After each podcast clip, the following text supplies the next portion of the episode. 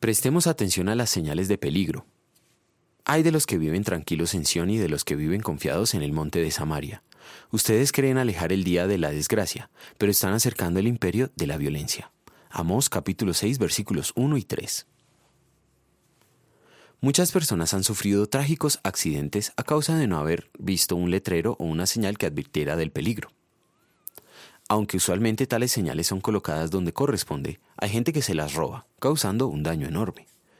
Aunque Satanás no roba las señales de peligro, es muy hábil em-, empleando efectivas distracciones para lograr el mismo resultado, un total desastre.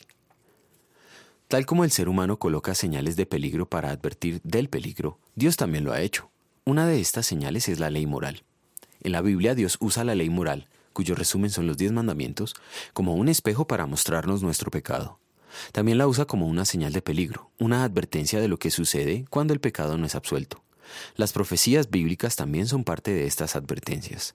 Para quienes son dominados por la avaricia, sus muchas riquezas son la advertencia de que en la eternidad será lo que menos tendrán, y la evidencia de que su corazón es idólatra. De eso trata esta profecía de Amos. Los israelitas del tiempo de Amos gozaban de prosperidad material superior a la de sus antepasados. Sin embargo, no podían percibir que se encontraban en la total ruina espiritual y en el peligro de sufrir la condenación eterna, pues su fe estaba a punto de extinguirse.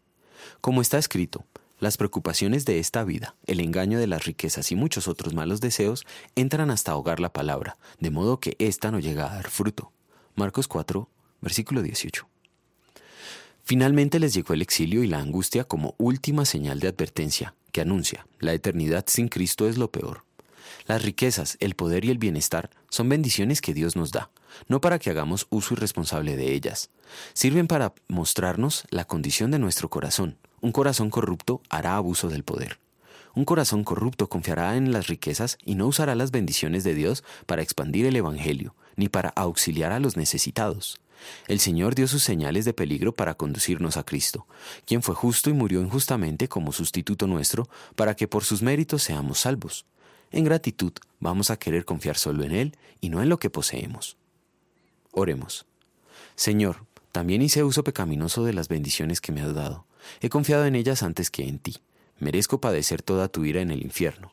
Pero Jesucristo, mi sustituto, te obedeció perfectamente y en la cruz sufrió por mí el castigo que merezco. Por tus medios de gracia, afírmame en la verdadera fe para la vida eterna, de modo que en gratitud evidencie fruto de arrepentimiento. Amén.